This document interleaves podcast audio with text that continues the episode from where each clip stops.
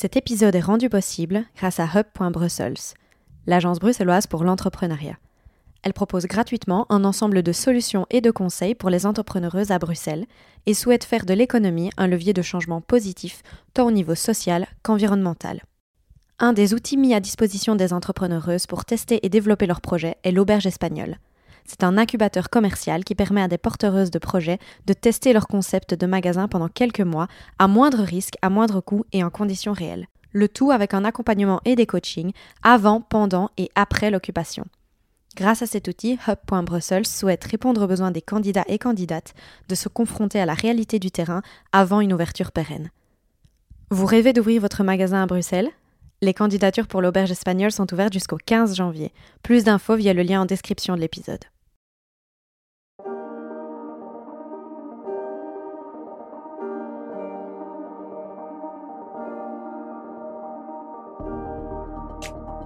Parler du vivant pour sauver ce qu'il en reste, c'est l'ambition de notre génération.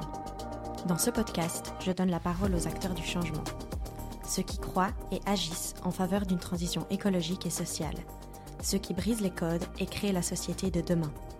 Je m'appelle Laurie, je suis l'hôte d'Epicéa et j'espère que ces conversations révéleront en vous le chemin du possible.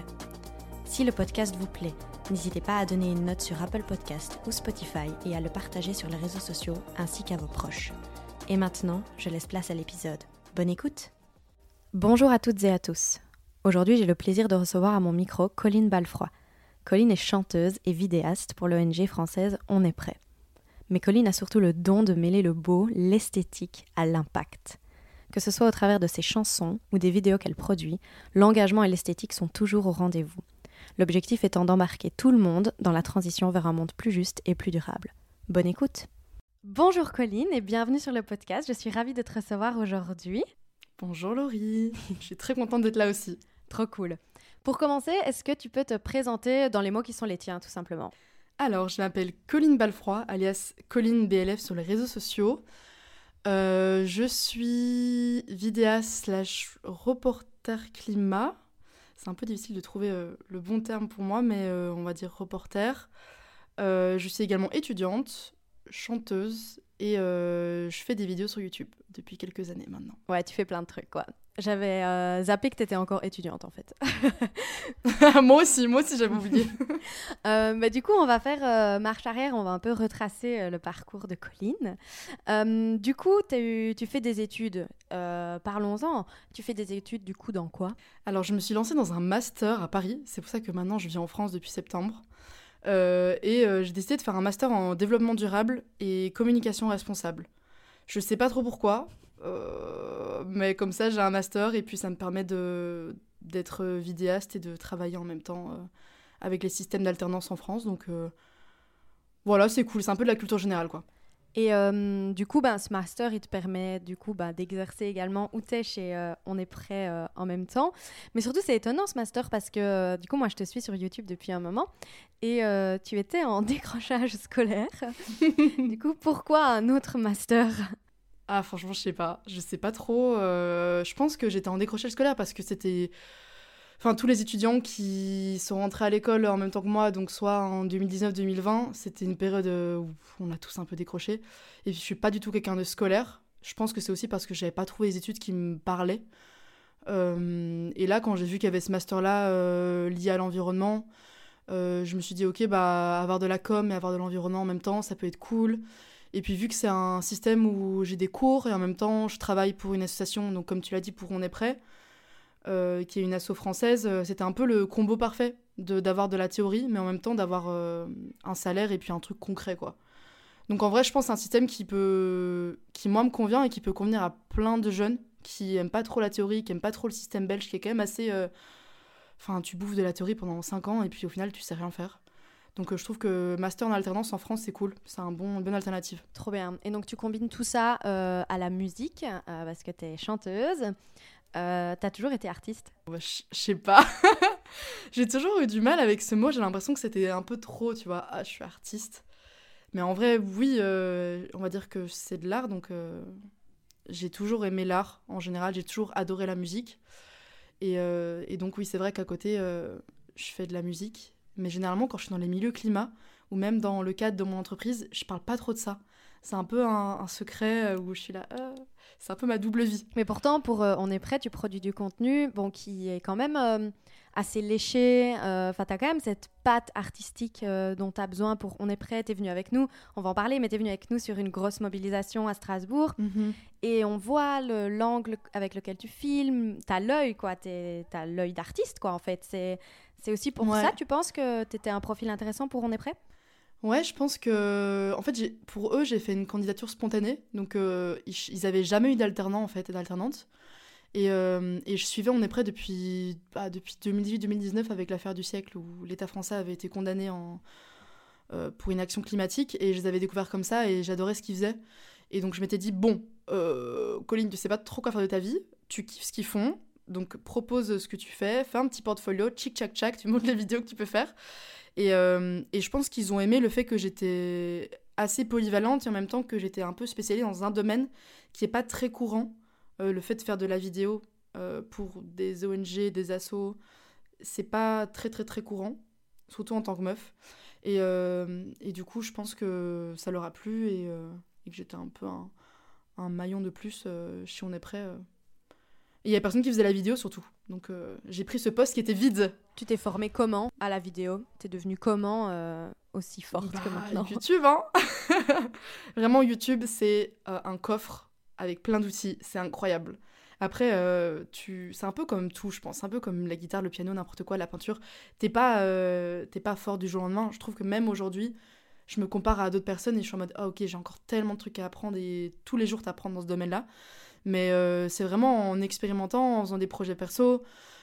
Et après, en, en sentant aussi un peu plus légitime de le faire de manière professionnelle, c'est pas tous les jours facile, mais, mais c'est vraiment en essayant plein de choses, et c'est sur des années, quoi. Moi, j'ai commencé à filmer quand j'avais 14 ans. Et aujourd'hui, j'en ai 24, donc ça fait quand même 10 ans que je fais ça.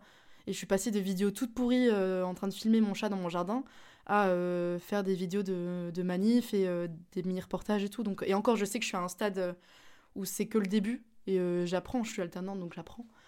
Mais tous les jours, on apprend dans ces domaines-là, c'est trop bien. Du coup, 10 ans de vidéo, qu'est-ce qui t'a pris à 14 ans Je sais pas, en fait, je, je pense que c'est la nostalgie tout simplement, d'oublier les choses. Et du coup, euh, le fait de filmer, bah, ça me permet de, de garder un peu la main sur euh, des souvenirs avec mes proches, avec des voyages. Et je sais pas pourquoi, j'étais obsédée, je filmais tout ce qui tout ce qu'il y avait autour de moi. Mais pourtant, je savais pas du tout que ça allait être mon métier.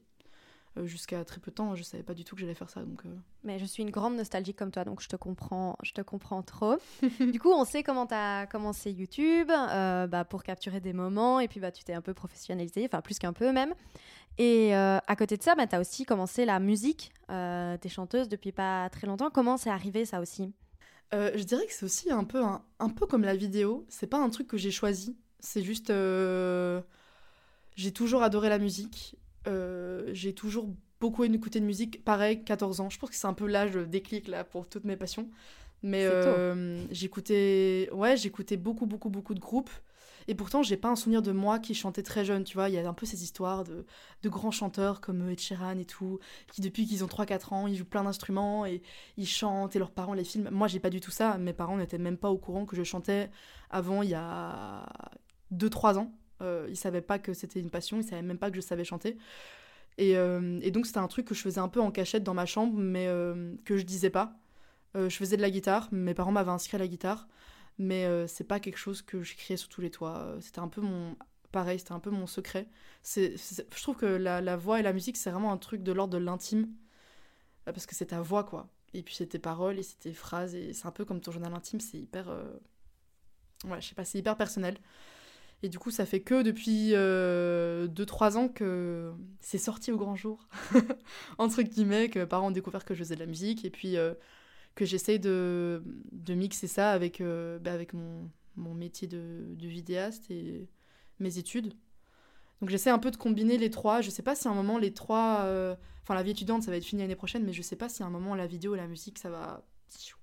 Ça va se combiner ou pas. C'est une volonté que tu as de rejoindre un peu ton métier de vidéaste dans le domaine vraiment environnement, climat, euh, justice sociale et euh, ta carrière de chanteuse? C'est une volonté?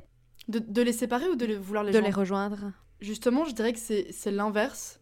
J'ai tendance à vraiment les séparer et à, et à me considérer comme chanteuse quand je suis vraiment dans, entourée de personnes qui font de la musique et pas du tout parler de, du fait que je sois vidéaste.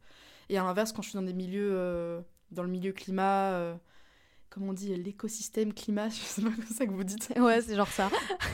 Euh, quand, je suis dans, quand je suis dans le milieu climat, du coup, là, je parle même pas du fait que je suis chanteuse. parce que j'ai l'impression que ça va faire trop, que les gens, ils vont se perdre. Et peut-être je me sens pas encore assez légitime de dire que je suis chanteuse. Et, et du coup, c'est encore deux choses séparées, mais je pense qu'avec le temps et peut-être avec euh, des projets un peu plus engagés au niveau musique, peut-être qu'on en parlera plus tard, mais... Euh, on va en parler. Les deux, vont, les deux vont se combiner, ouais. Bah justement, on va en parler. Du coup, ta musique, euh, moi j'écoute beaucoup ce que tu fais, j'aime beaucoup ça d'ailleurs. Mais ta musique, en fait, elle, elle, est quand même relativement engagée, et ce quasiment dès le début, je pense. alors, elle parle pas environnement, biodiversité, crise climatique, mm. mais elle parle plus de justice sociale. alors, pas vraiment peut-être de justice, mais elle parle en tout cas des milieux queer. Est-ce que c'est une volonté dès le début quand tu commences la musique Tu te dis, euh, je, veux euh, bah, d'une forme être un peu engagée en fait dès le début. En fait, euh, je sais pas si je me le suis dit, mais vu que ça m'anime et que bah, déjà, si je parle de, milieu queer, c'est parce qu'en fait toutes mes amies sont dans de ce milieu-là, et donc c'est un milieu qui m'entoure presque quotidiennement, et donc ça me paraissait normal en fait de, de, parler de ça. Je me suis même pas dit ah je vais faire ça pour que ça engagé, non. C'est juste que ça s'est fait naturellement. Et, et pareil pour la volonté euh, des clips, euh, qui sont aussi assez engagés sur, cette, question ces questions-là. Euh, pareil, ça s'est fait, s'est fait hyper naturellement. En fait, j'ai pas vraiment décidé. Mais c'est vrai que pour les, pour les prochains titres, j'aimerais bien ben, avoir plus des sujets liés aux enjeux environnementaux et sociaux, que ce soit plus, plus clair, plus je vais dire obvious, mais c'est nul de le dire en anglais, que ça plus évident. Euh, et donc, c'est ce qui va arriver prochainement. Euh, là, tous les titres que je suis en train d'écrire, euh, c'est clairement sur, ce qui sur ce qui se passe, sur les forêts qui sont rasées, sur l'inaction des dirigeants. J'ai pas voulu en parler pendant longtemps parce que, à nouveau, je voulais vraiment séparer ces deux choses-là. Et puis, je parlais d'amour et de choses plus légères, ce qui m'a assez convenu pour le premier projet que j'ai fait. Mais là, euh, vu que c'est l'écologie, ça prend une place énorme dans ma vie, que c'est mon métier, que je suis entourée de beaucoup, beaucoup de personnes qui sont dans ce milieu-là, et que j'accumule aussi euh, bah, beaucoup d'informations, je me vois pas euh, ne pas en parler, je me vois pas ne plus, enfin ne pas utiliser la musique, je me vois pas ne pas utiliser la musique pour communiquer ce sujet-là. Donc, euh, ça arrivera dans les... Ah, mais tu me donnes trop envie, là. J'ai trop hâte de, de connaître ces projets-là. Euh, mais du coup, pour tes premiers projets euh, musicaux, du coup, qui sont, bah, comme on l'a dit, assez engagés d'un point de vue d'un point de vue social. Euh, comment c'est pris par euh, ta, ta, famille, enfin tes proches? Euh, Déjà, j'ai cru comprendre que tes parents savent pas que tu chantes.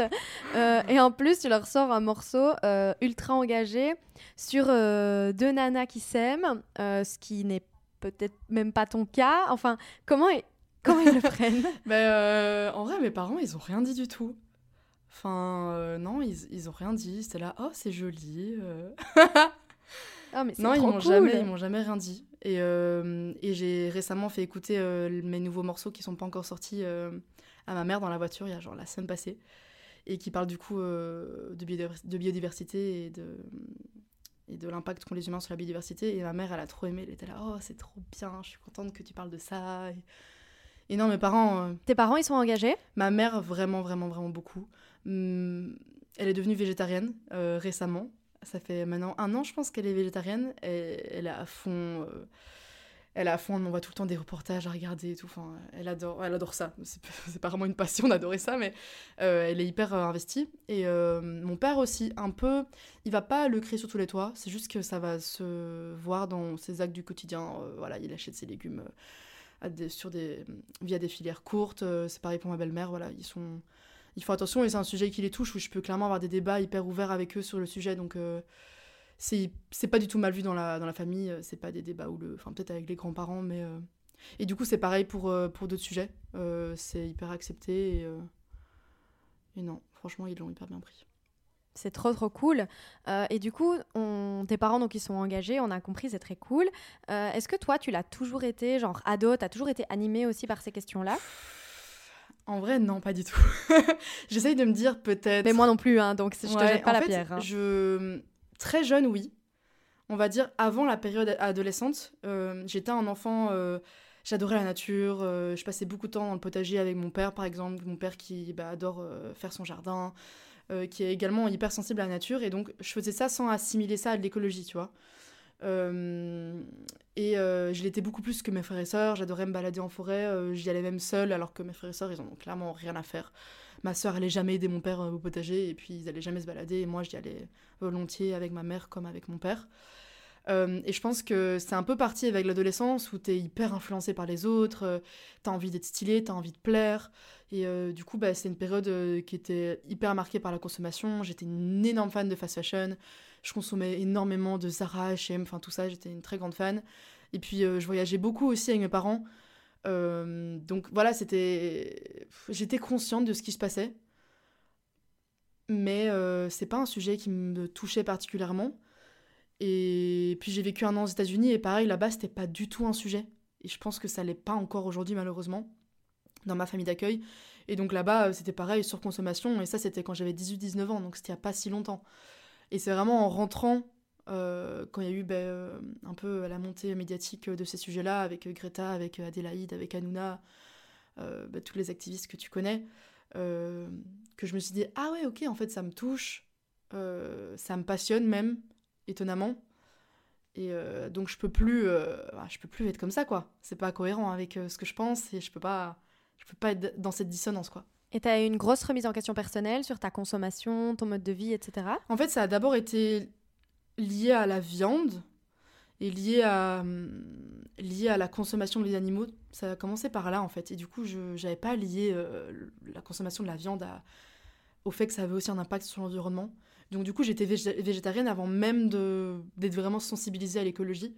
Et c'est après où j'ai regardé le documentaire Cowspiracy. Et je pense que c'est vraiment ce documentaire-là euh, qui est disponible sur Netflix d'ailleurs, qui est pas parfait, mais bon, c'est une, belle entrée dans la matière, je trouve, euh, où je me suis dit, ah ok, en fait, euh, ce qu'on mange, ça a un impact sur bah, ce qui nous entoure, en plus d'avoir un impact sur un être vivant, et donc du coup, je pense c'est via ça que je me suis dit, ok, bah, c'est pas possible. Et puis le fait de voir des jeunes de mon âge qui étaient hyper investis, bah, je pense que ça motivait, c'était un, peu un truc de, je suis un peu perdue dans ma vie, je trouve pas trop des gens qui me ressemblent, il y a ces gens-là qui font ça, bah, je vais aller voir ce qu'ils ce qu'ils font en fait. Trop chouette.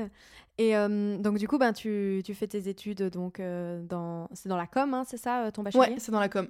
Donc, tu fais tes études dans la com. Et, et puis, évidemment, donc, du coup, pour ton master, tu décides de, de rejoindre On est prêt, comme tu as expliqué au début de l'épisode. ça, ça ressemble à quoi le quotidien chez On est prêt? Qu'est-ce que tu fais? Alors, ma vie chez On est prêt. Bon, déjà, pour ceux qui connaissent pas On est prêt, parce qu'il y a plein de gens qui peuvent ne pas. Ouais, c'est vrai, présente On est prêt. Pas connaître. En gros, On est prêt, c'est un mouvement qui a été fondé en 2018 par Magali Payen, qui est la fondatrice. Euh, et c'est un mouvement qui a pour but de mobiliser les citoyens et citoyennes aux enjeux environnementaux et sociaux. Donc, l'objectif principal, c'est de euh, protéger le vivant. Voilà, ça, c'est notre goal. Et la particularité, c'est qu'on travaille avec euh, des personnalités publiques, des youtubeurs, des influenceurs, des actrices, et on, les fait venir dans nos campagnes pour euh, amplifier un peu le discours et toucher des personnes qui généralement ne seraient pas euh, sensibilisées à ces sujets-là. Et donc on fait des campagnes une à deux fois par an sur des sujets différents. Par exemple, il y a deux ans, c'était sur euh, les animaux sauvages qui étaient en voie de disparition. Récemment, c'était sur l'éco-anxiété. Et là, en septembre, octobre, ce sera sur le plastique, par exemple. et du coup, moi, chez eux, ce que je fais, c'est que je suis chargée de communication vidéo. Donc je fais tout ce qui est euh, la com sur les réseaux, mais que en vidéo. Donc je vais, euh, je sais pas, euh, ma boss, elle va me dire, Colline, il y a, je sais pas moi, il se passe un truc là, à Marseille, il y a des dauphins qui se font tuer, est-ce que tu peux aller filmer là-bas? Et du coup, je prends le train. Vraiment, ma vie, c'est je prends le train en France, et je suis envoyée un peu partout, et puis je prends contact avec les gens les assos qui euh, sont liés à, une thématique, je les contacte, un peu comme une journaliste en fait. C'est un peu un travail de reporter journaliste où euh, je fais un script, je trouve un sujet, je contacte les gens de l'asso euh, et je vais couvrir un sujet. Donc ça peut être plein de sujets différents. Pour donner un exemple concret, vu que tu es lié à ce sujet, Vas-y. récemment il y a eu la loi sur la restauration de la nature. qui, était, qui allait être votée au Parlement européen à Strasbourg. Et euh, ça tournait hyper mal, euh, ça allait clairement pas passer. Et du coup, euh, bah, j'ai pris le sujet en main, je sais pas si ça se dit, j'ai décidé de parler de ce sujet et donc j'ai été, j'ai été vous rejoindre, vous les activistes, pour bah, couvrir l'événement, être là au Parlement, filmer des porte-paroles et puis après relayer l'information et dire aux gens voilà ce qui se passe et voilà ce que vous pouvez faire. Ouais, trop bien. C'est quoi les, les reportages, on va dire, les capsules vidéo que tu as préféré faire C'était quoi les sujets euh, qui t'ont le plus animé? Même s'ils sont tous euh, géniaux, je pense, mhm. mais euh, qu'est-ce que tu as préféré? Hmm, En vrai, j'ai adoré du coup faire cette vidéo avec vous. Trop bien. Moi, je suis refaite. Hein, parce que pour savoir l'historique, on était sur un groupe d'activistes et on se dit bon, il faut que la presse vienne. Moi, je contacte la presse belge c'était pas la panacée, on va pas se, on va pas se mentir, ils étaient pas hyper, euh, on n'a pas eu un répondant incroyable. Du coup, je dis, mais attendez, je vais contacter Colline. Donc, je slide dans ses DM et tu as été partante euh, dans la minute, en fait. C'était si simple, c'était trop gai. Bah ouais, en fait, j'ai trop aimé venir avec vous parce que c'était vraiment du concret où euh, déjà j'étais avec des activistes, donc c'est trop bien de voir l'impact que vous avez sur le terrain. Moi, ça m'a hyper fort impressionné. Euh, je sais pas, on courait dans les couloirs euh, du Parlement européen. Euh.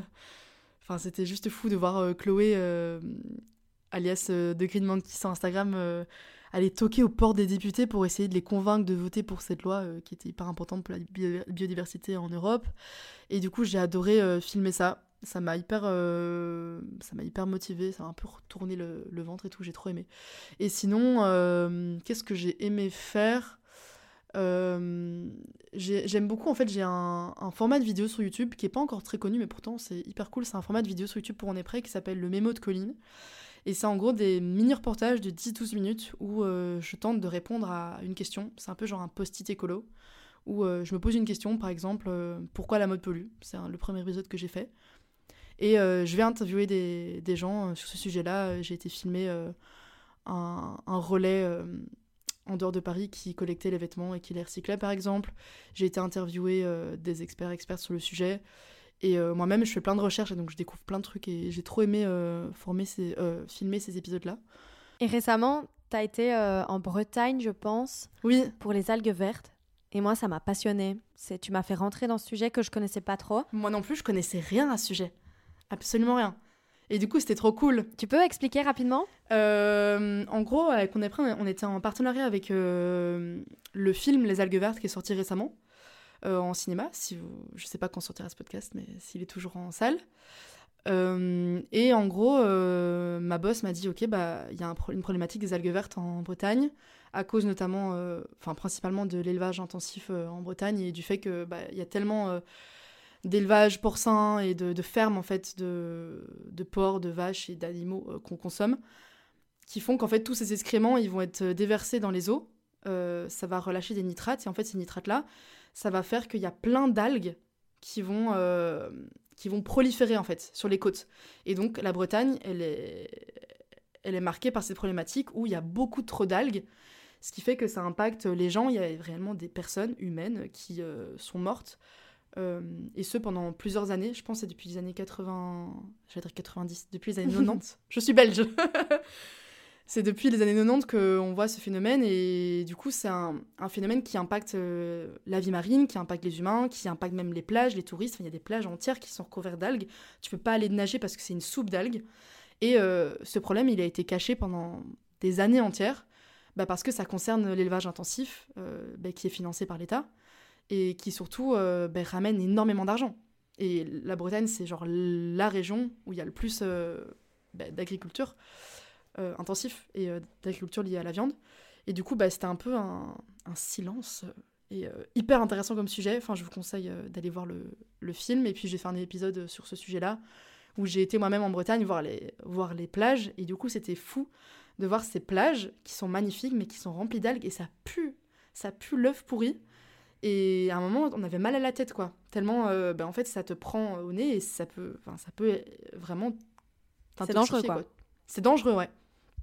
Du coup, c'est fou. Ça m'a passionné. Ben, moi aussi, franchement, tu m'as fait rentrer dans le. D'ailleurs, tu m'as donné envie d'aller voir le film. Euh, et tu as, fait en fait cette capsule avec euh, Lucie Lucas, donc qui est une actrice mhm. française assez connue. Et en fait, ça, c'est aussi un peu, il me semble, la façon de faire de On est prêt, c'est de bosser vraiment avec des, des personnes connues, en fait, tout simplement pour attirer, euh, comme tu disais tout à l'heure, des publics euh, peu ou pas sensibilisés. Comment c'est de bosser avec euh, des personnes connues? Enfin, c'est pas un truc que tout le monde fait, tu vois? C'est vrai que pour les personnes qui sont fans de Clem, Lucie Lucas, du coup, c'est la, c'est la, ben, la femme qui joue le rôle de Clem dans la série. Je pense qu'il y a 10 000 saisons. Euh. Euh, ben moi, en fait, bien. le truc, c'est que moi, j'ai pas cette relation avec les gens connus. Enfin, en fait, je j'idolâtre pas du tout les gens, en général. Euh, et du coup, quand je rencontre des, des restas pour certains, bah, en fait, c'est littéralement une, une star, hein, Lucie Lucas.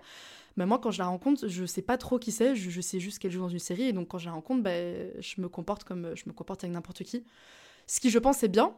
euh, parce que sinon, ça crée un peu un décalage, un truc de Ah, t'es fan. euh, et ces personnes-là, elles ont pas envie que tu sois là. Oh, ça s'est passé comment le tournage nanana.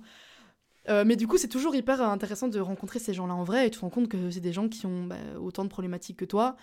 Et c'est trop bien aussi de pouvoir échanger sur les sujets liés bah, aux enjeux environnementaux et sociaux et de voir qu'ils sont tout autant impactés et touchés euh, par ces, ces sujets-là que toi.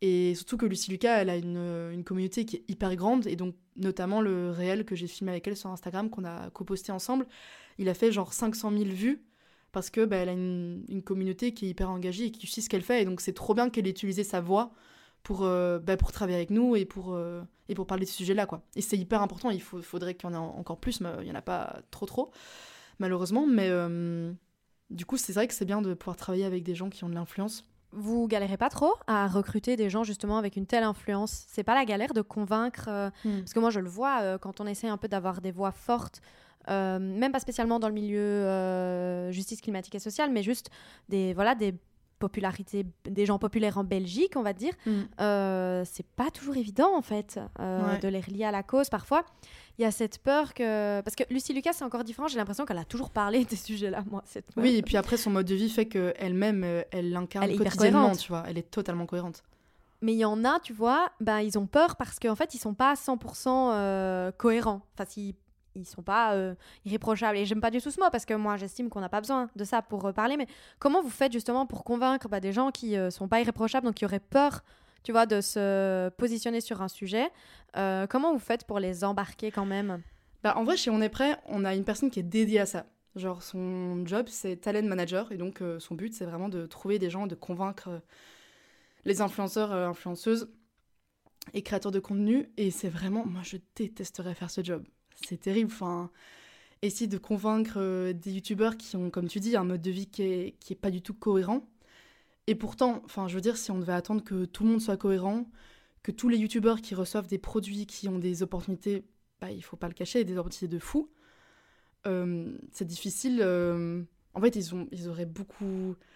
Comment dire C'est plus facile pour eux de, de, de faire le déni. Enfin, non, c'est beaucoup, plus beaucoup plus facile pour eux d'être- de faire l'autruche et euh, de vivre un mode de vie euh, hyper luxueux parce qu'ils ont accès à tout ça.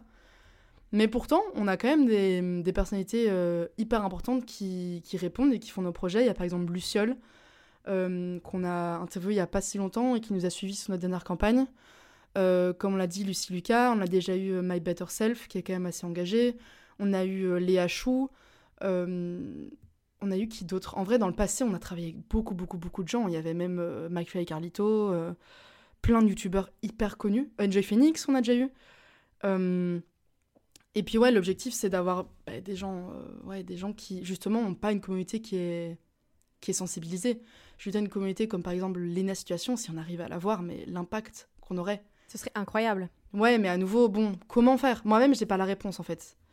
Non, mais c'est trop bien. Enfin, moi, je trouve que votre approche, elle est hyper, euh, hyper vertueuse pour ça, en fait. Parce que du coup, ben, si on attend, comme tu dis, d'avoir que des gens 100% cohérents, enfin, en fait, tu fais parler que les activistes, hein, déjà, et euh, c'est pas nous qui avons la plus grosse communauté, donc... euh, Ok, pause. Ce que je voulais dire, ce n'est absolument pas que les activistes sont irréprochables. Je pense d'ailleurs que personne n'est irréprochable et qu'il ne faut pas attendre justement de l'être pour se mettre en action. Euh, Enfin, on n'a pas le temps en fait d'attendre que ces gens-là soient parfaits. Mais ce qui est, ouais, en fait, euh, ouais, c'est sûr. Et ce qui est intéressant, c'est de voir qu'il y a plein de, de youtubeurs qui veulent en parler, qui ont cette volonté-là. Je pense à Anna qui avait cité dans son, dans son podcast avec euh, Bastos, qui, voilà, ils étaient sensibles à ça, mais qui savaient pas comment parler parce qu'ils allaient se faire lyncher par leur communauté. Et c'est un fait. À partir du moment où tu dis que tu es engagé, bah, ta communauté, elle va attendre des choses de toi. Et bah, ça reste des humains pas parfaits, quoi. Euh, donc c'est un peu, c'est vrai que c'est un peu délicat pour eux. Euh, après bon, il y a un moment il faut se mouiller dans la vie. Euh, on va pas les excuser pour tout. Tu peux très bien refuser des partenariats et j'ai l'exemple avec bah, ma coloc qui est Louane. Louane Mancho sur YouTube, sur Insta, bah, elle en vrai elle gagne très bien sa vie et pour autant elle est influenceur youtubeuse et elle refuse des partenariats qui sont pas cohérents avec ses valeurs. Mais Loane, elle est, méga engagée, on en parlait récemment, sans le dire en fait. Oui, elle, elle, elle laisse sans le dire, et c'est ça que j'ai déjà eu ces débats-là euh, avec elle, où elle me disait que elle, ça l'énerve en fait de, de voir qu'il y a plein de youtubeurs qui font pas l'effort, alors que elle, elle-même, elle a preuve que tu peux en vivre. Sans problème, euh, quoi. Oui, tu vas passer de, tu vas pas gagner 50 000 euros par mois, ça oui. Non, mais si tu revois ton mode de vie et que tu reviens aux bases, il y a pas de souci, quoi. Ouais, mais il faut, il faut le vouloir, quoi. Je pense qu'une fois que tu as goûté au, au grandiose, c'est possible, hein, mais c'est toute là la complexité du, de l'influence. Et donc c'est ça que t'en penses, qu'il devrait se mouiller en fait? Bah oui, clairement. Ou alors même si ça vient pas d'eux, bah peut-être que nous, euh, les personnes qui, qui la regardons, peut-être qu'on devrait, euh, on devrait pousser à ça. Ouais, leur demander d'en parler. c'est le cas. Euh, c'est le cas. je pense qu'on a vu quand même une. Bon, malgré qu'il y ait Chine qui grandit sur les réseaux sociaux, je trouve qu'on a vu quand même une assez grande évolution. Bêtement, en 2013-2015, c'était la mode des hauls euh, des hauls Zara, c'était vraiment le truc sur YouTube. Et maintenant, ça, ça se fait plus trop parce qu'une fois que tu vois un haul Chine sur YouTube, tu regardes les commentaires, euh, les youtubeuses, youtubeurs, ils sont lynchés en mode fast fashion, euh, alors qu'avant, on voyait pas ça. Donc je pense que même nous, de notre, de notre point de vue, bon, faut pas être méchant dans les commentaires. Mais ça sert jamais à rien. Ça sert à rien. Mais tu peux avoir un, commentaire constructif en disant, ben voilà, tu supportes des choses qui sont pas très éthiques et donner des, des arguments. Non, complètement. Moi, je suis hyper d'accord avec toi que tout le monde a un rôle à jouer. Les réseaux sociaux, ça amplifie la voix de n'importe qui. Donc en fait, euh, juste on a le droit d'interpeller les gens de manière polie et courtoise naturellement. Et surtout, ben, les personnes une voix, euh, ben, en fait, euh, venez quoi. venez, on s'amuse bien. Et puis surtout, faut pas être parfait, mais juste en parler, c'est déjà complètement fou. moi, je suis tout à fait d'accord, tout à fait d'accord avec ça. Et franchement, je, suis, on est prêt depuis le début, depuis l'affaire climat, euh, et euh, l'affaire du siècle, pardon. Euh, et j'adore ce que, ce que vous faites. Vraiment, si tu dois nous décrire euh, ton, ton quotidien, donc euh, tu as dit là, tu prends le train, tu vas filmer des trucs, euh, mais j'imagine ça doit être aussi plein de recherches. Mhm. Tu dois constamment lire des choses, t'alimenter de. Enfin, quand tu es venu sur la Nature Restoration Law avec nous, j'imagine que bah, tu t'es documenté avant, mais en même temps, bah, tu as une formation de. As une formation plus com. c'est parfois, t'es pas, ça te stresse pas en fait, tout ça, tous ces sujets. Franchement, parfois, c'est méga complexe, on est d'accord bah ouais, après, faut pas croire que je lise beaucoup.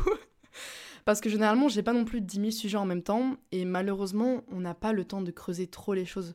Par exemple, c'était le cas avec euh, la loi sur la, restauration de la nature. C'était pas moi qui étais porte-parole. C'était euh, bah, du coup Chloé de Green Monkey. Et toi aussi, tu as pris la parole euh, sur le contenu. Et donc, quand moi, je m'y connais pas sur un sujet, je laisse la parole aux experts, expertes. pareil pour les algues vertes, bah, j'ai interviewé une femme de Greenpeace qui était spécialisée dans les contenus liés à l'agriculture. Euh, donc je pense que c'est important de laisser la parole aux experts expertes. Euh, après, c'est sûr que des fois, c'est genre, par exemple, là, je traite, euh, je fais un, contenu sur les glaciers. J'ai regardé des vidéos et des podcasts sur les glaciers pendant genre une semaine. Mais après, je deviens zinzin tellement j'adore. c'est même pas de la peur. Bon, des fois, il y a un peu de peur aussi. Mais je me passionne du sujet et c'est trop bien d'avoir des, des micro-phases où pendant une semaine, bam, tu fais, tu fais un sujet sur les glaciers, bam, la semaine d'après, ça va être sur les océans. Et ce qui est un peu dommage, c'est que je pensais que j'allais ressortir euh, de ce travail avec plein de culture générale, et malheureusement, mon cerveau, il fait un peu le tri. Et euh, il y a pas mal de, trucs que j'oublie aussi. Euh, donc voilà. Mais non, en général, c'est pas... J'arrive à gérer le truc. Et puis, je suis pas seule à faire les contenus sur On est prêt. Il y, a aussi, il y a aussi la chargée de com principale qui, elle, fait beaucoup. Donc, c'est un travail à plusieurs.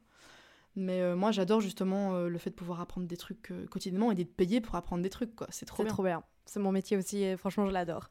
Et du coup, tu bah, es quand même tout le temps là-dedans, en fait. Tu vois, tout le temps dans ces sujets-là. c'est pas non plus les trucs les plus réjouissants du monde, en fait.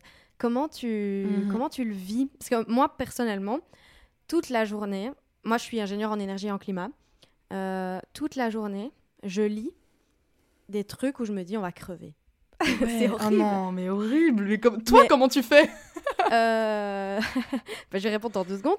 Euh, mais en fait, bah, moi, vu qu'à côté, je suis activiste, c'est ça qui me rebooste. hein. C'est vraiment le fait d'être activiste, de Mm. me bouger, de faire des trucs, ça, ça me rebooste. Mais quand je lis les rapports du GIEC, quand je- en fait, euh, c'est- c'est la merde.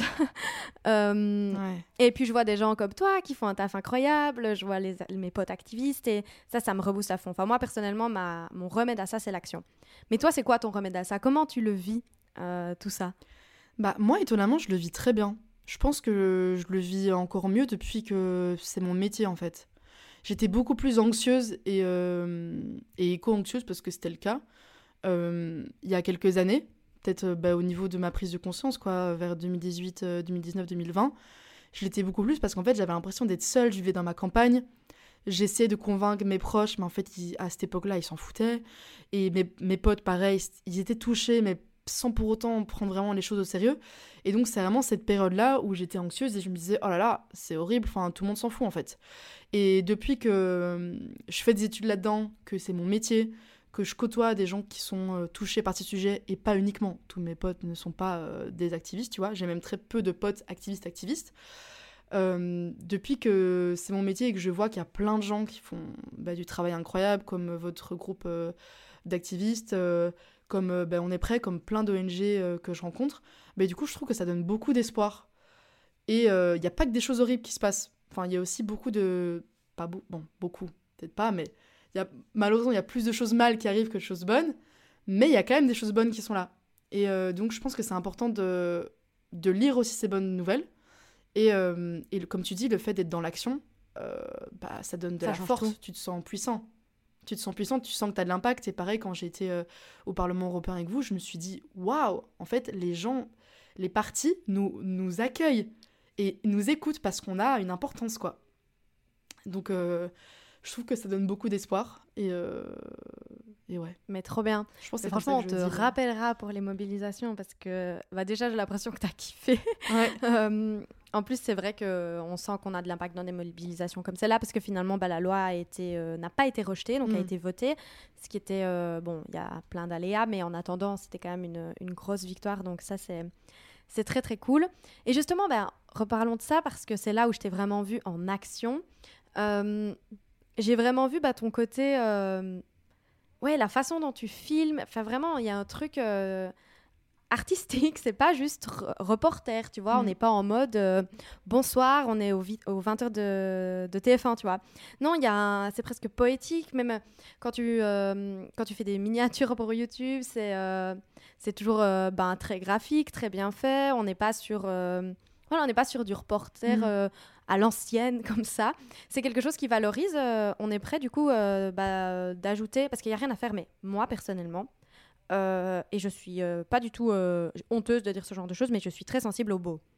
Euh, les Mhm. belles choses, et je pense que toi c'est pareil, euh, enfin tu me diras, mais les belles choses, euh, genre moi j'ai plus envie, j'ai envie de cliquer sur tes vidéos parce que j'aime bien tes miniatures, j'aime bien, euh, j'aime bien le ton, j'aime bien la façon dont c'est filmé, mais je trouve que, et je pense que pour les jeunes c'est hyper important. Mhm. Je sais pas ce que tu en penses, je sais pas ce qu'en pense On est prêt, Euh, mais moi je suis particulièrement touchée par tout ça et, euh, et je suis pas du tout hon- honteuse de le dire.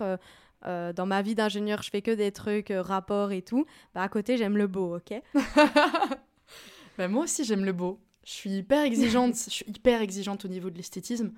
Et en fait, c'est quelque chose que je faisais dans mes vidéos YouTube.